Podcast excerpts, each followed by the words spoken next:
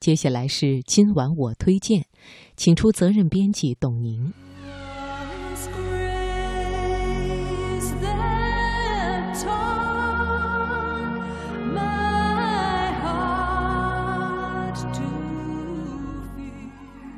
月色如水，春秋意境。品读天下，聆听永恒。请听今晚我推荐。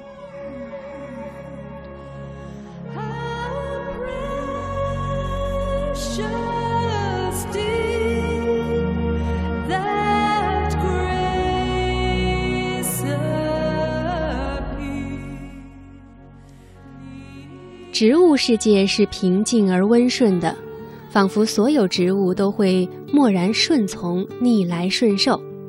但一种名叫岩蔷薇的植物，却用自然这种极端的方式阐释在世界上植物与命运的抗争，其实非常的惨烈。今晚我推荐来分享文章《自私而无畏的母爱》。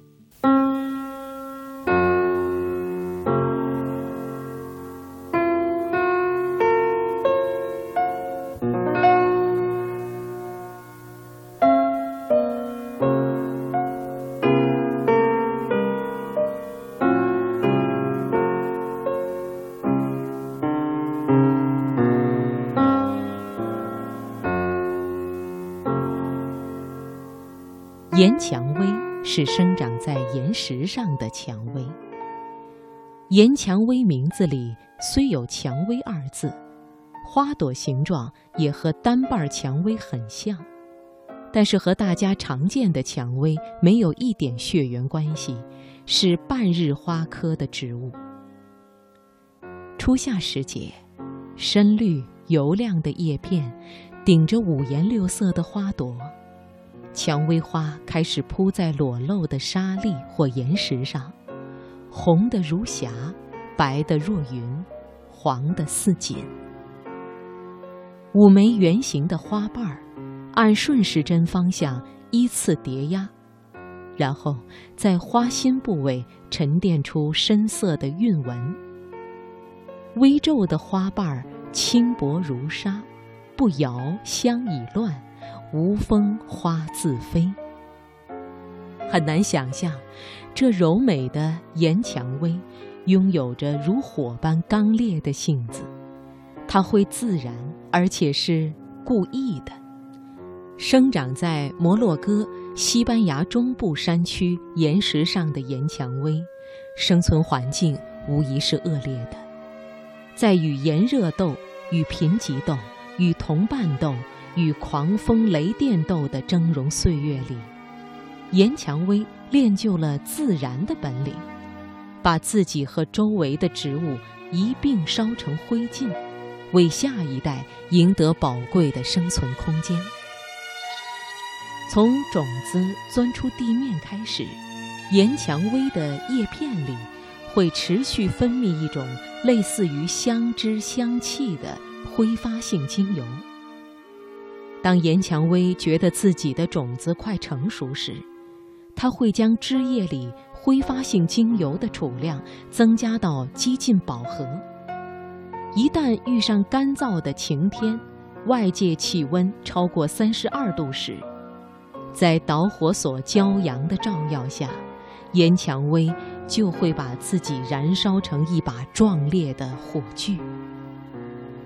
星星之火可以燎原，更何况是高温下刻意燃烧的火炬。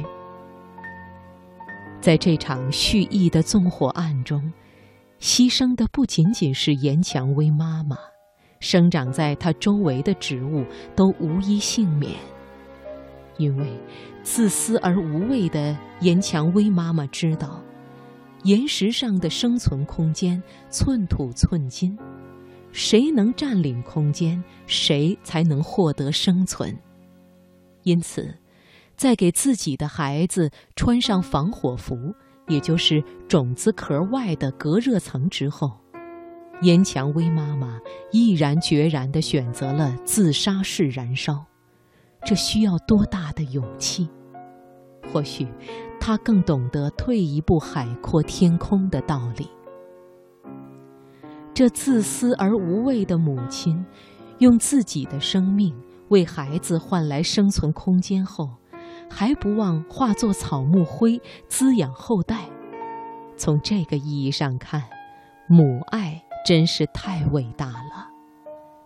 正如罗曼·罗兰的那句话：“母爱是一种巨大的火焰，在母爱的营养中，小小的岩蔷薇种子。”在来年会率先破壳、发芽、展叶、开花。等轮到自己做妈妈，孩子长大成人，快要离开自己时，这一代的岩蔷薇也会重蹈覆辙，像上一代母亲那样，在骄阳下让自己与周围的竞争者同归于尽，用身体的大火。为孩子圈出充足的生长领地，如此代代相传。在自然界，不止岩蔷薇敢于和命运抗争，南美洲大森林里的堪林人杜鹃树，生长在西班牙的自焚树，以及我国新疆天山地区的白仙等，都拥有自然的无畏本领。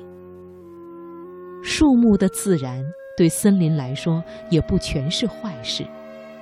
自然不仅可以控制森林幼树生长的数量和速度，而且能够淘汰一些病树枯枝，为森林中各种树木的快速成材提供适合的空间。